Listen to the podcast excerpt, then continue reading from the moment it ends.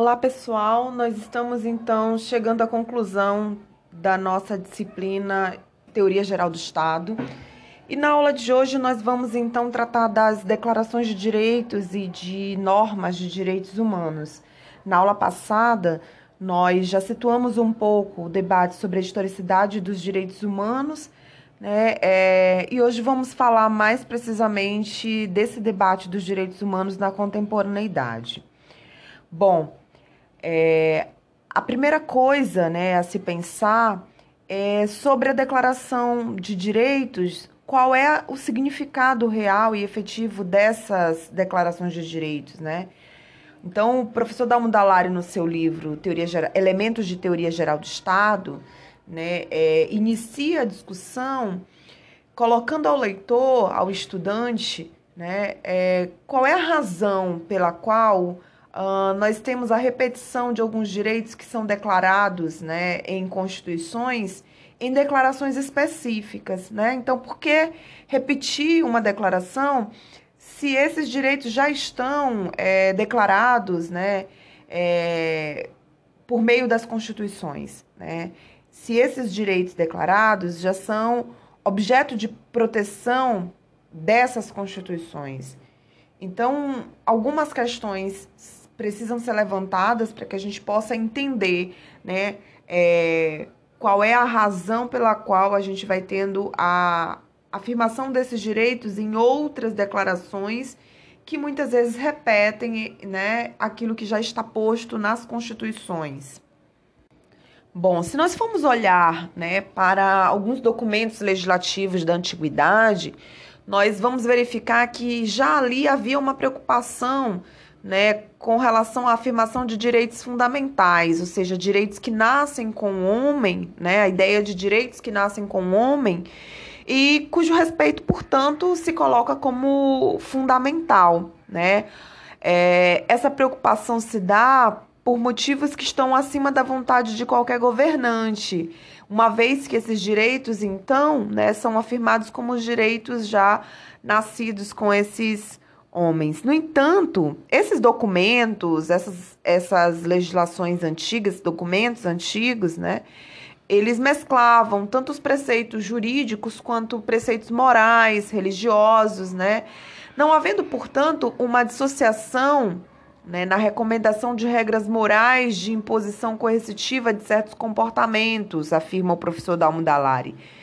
Então, é, a gente não tinha né, uma clara separação do que, que era um preceito jurídico e do que, que era efetivamente um preceito moral, religioso. Né?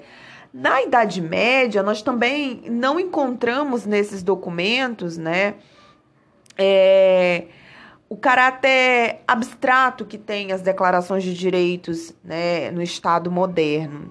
Então, nós tínhamos apenas na Idade Média documentos legislativos, né, como, por exemplo, é, a legislação dos povos germânicos, que contém regras é, de convívio social, regras da vida social, nas quais está implícita a existência de direitos fundamentais, mas sem haver uma discussão mais abstrata né, sobre esses direitos. Tá? Foi efetivamente na Inglaterra, né, que nós vamos ter, já no final da Idade Média, que nós vamos ter a iniciativa de, af de afirmação de alguns direitos, né, que vão ser considerados precursores aí das declarações de direitos que vão vir a posteriori.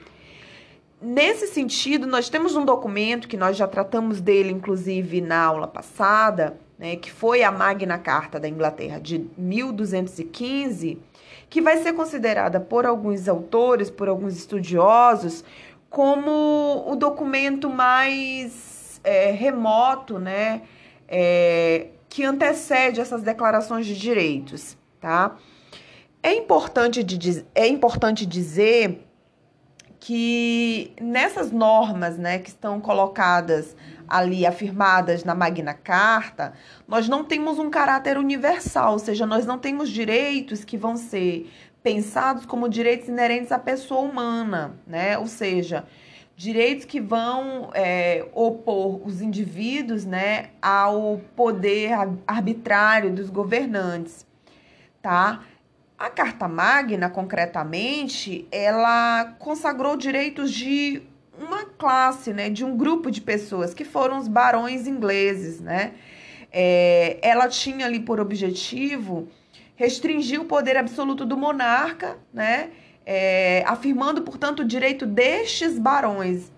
Nesse sentido, não era uma carta, uma declaração de direitos universais, né, com caráter universal.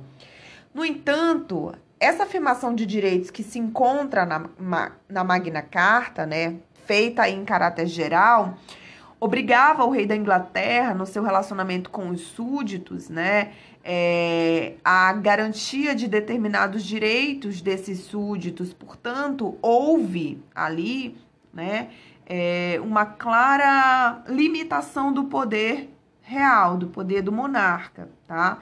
É nesse sentido que essa Magna Carta ela representa um avanço, porque ela fixou alguns princípios que vão né, é, ser amplamente desenvolvidos posteriormente nas declarações de direitos, né, dos séculos seguintes, sobretudo as dos séculos 18, né, é, embora obviamente a gente vá ter ali muitas diferenças das declarações seguintes, né, mas é, é, a partir, né, alguns autores identificam dessa forma, é a partir dessa Magna Carta que a gente vai ter a oposição entre os direitos, pelo menos de alguns, né, e o direito é, e o poder, na verdade, real, o poder do, do rei, né?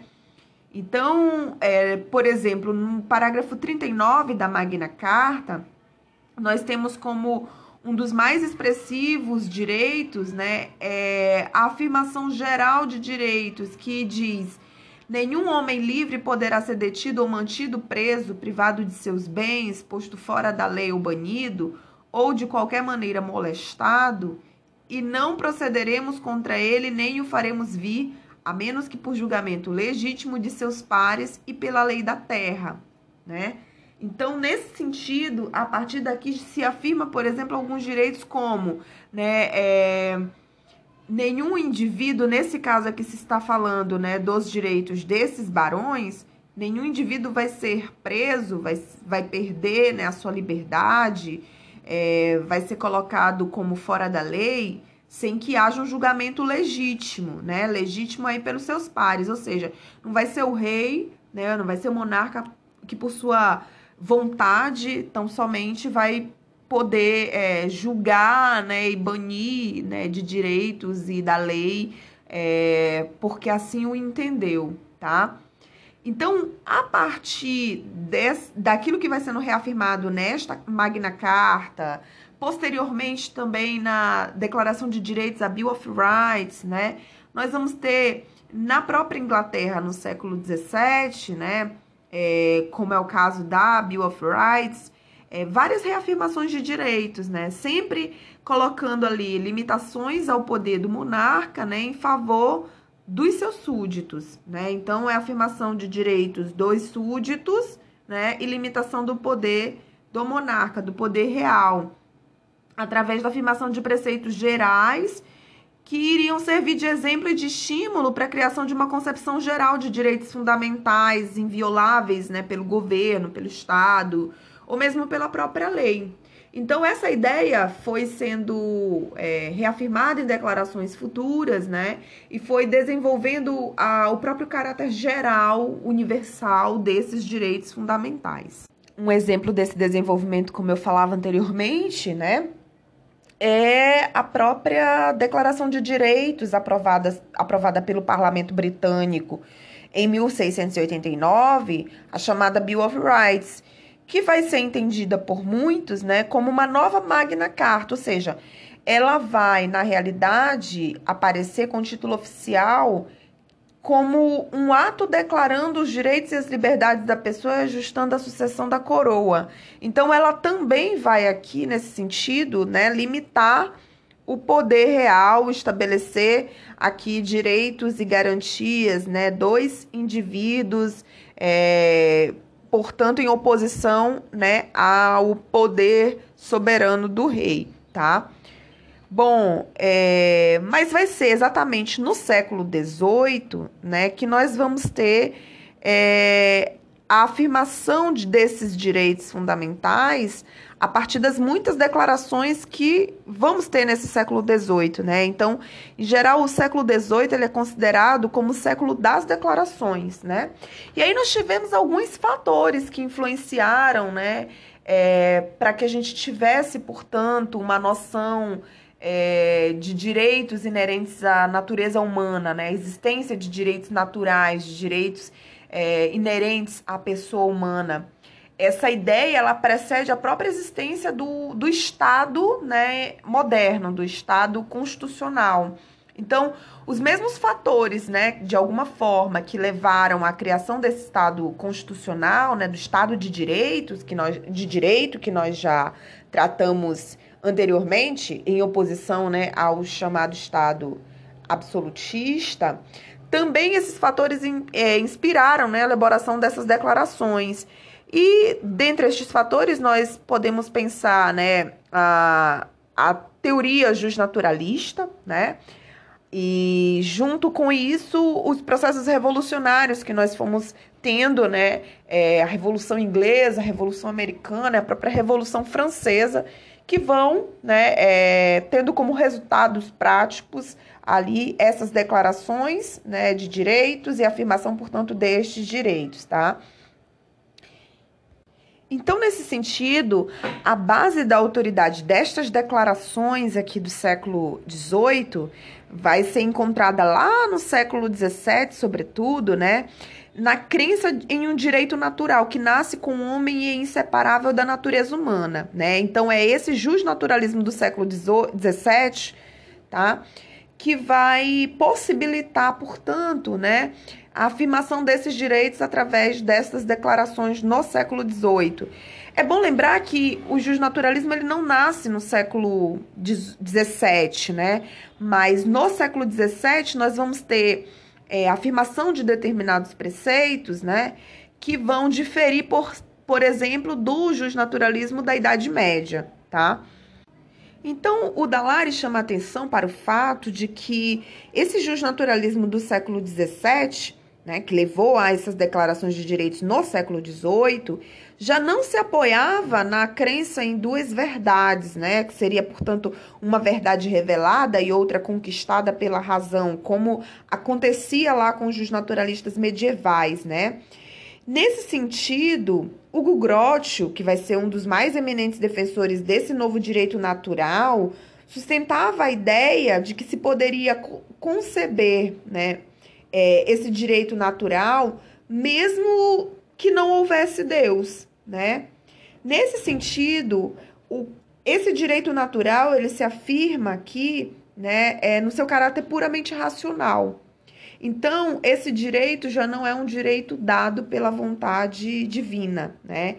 Não é um direito que encontra um respaldo aqui, né, é, na, na, na vontade divina, tá? Mas é um direito puramente racional. Então, esse justnaturalismo do século XVII, né, e por sua vez os juristas do século XVII, é, sustentavam quatro posições fundamentais. Né? A primeira delas é de que há direitos naturais demonstráveis pelas, pela razão, né?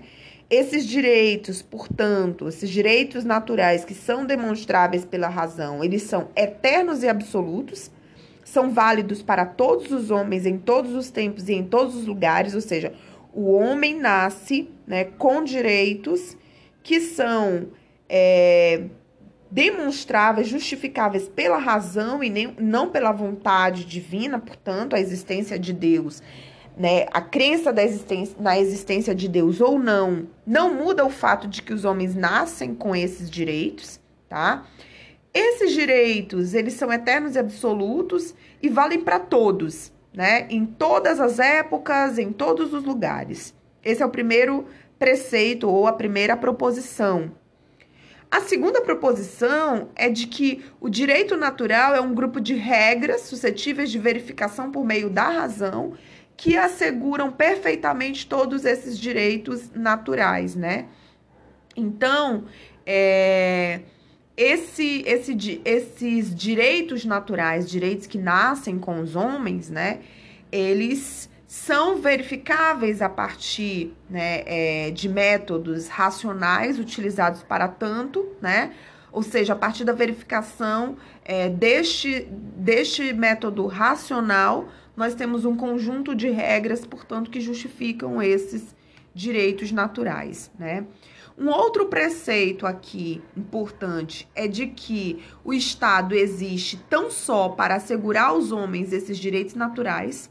Portanto, esse Estado aqui, né, já não é mais aquele Estado pensado como o resultado da vontade divina. O rei, ele não encarna, na verdade, né, é, o que justifica é, a existência do Estado não é a, a o direito divino, né? Há uma separação entre é, direito e moral.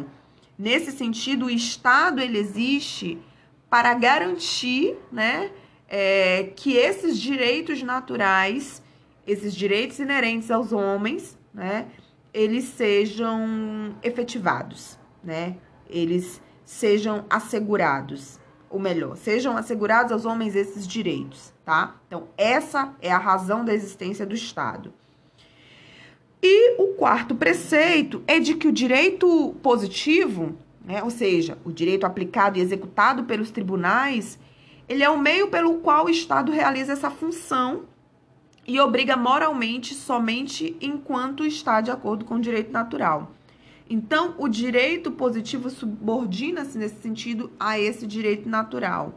É a forma pela qual o Estado, né, vai, portanto, garantir a, a efetivação desses direitos naturais. Então, essas eram as bases que sustentavam essa ideia né, dos direitos e que vão estar presentes, portanto, né, nessas declarações de direito. É isso que vai estar na base das relações jurídicas que se estabelecem, né? É, na França, nos Estados Unidos, da, na América do Norte, que dá ali né, no processo de independência das 13 colônias, que vai resultar na fundação dos Estados Unidos da América, portanto, na Constituição né, de, dos Estados Unidos da América, né, e que vai também estar tá presente ali é, em outras declarações do século, é, do século XVIII, tá? Então, é esse justnaturalismo aqui que influencia fortemente né, estas declarações de direitos do século XVIII.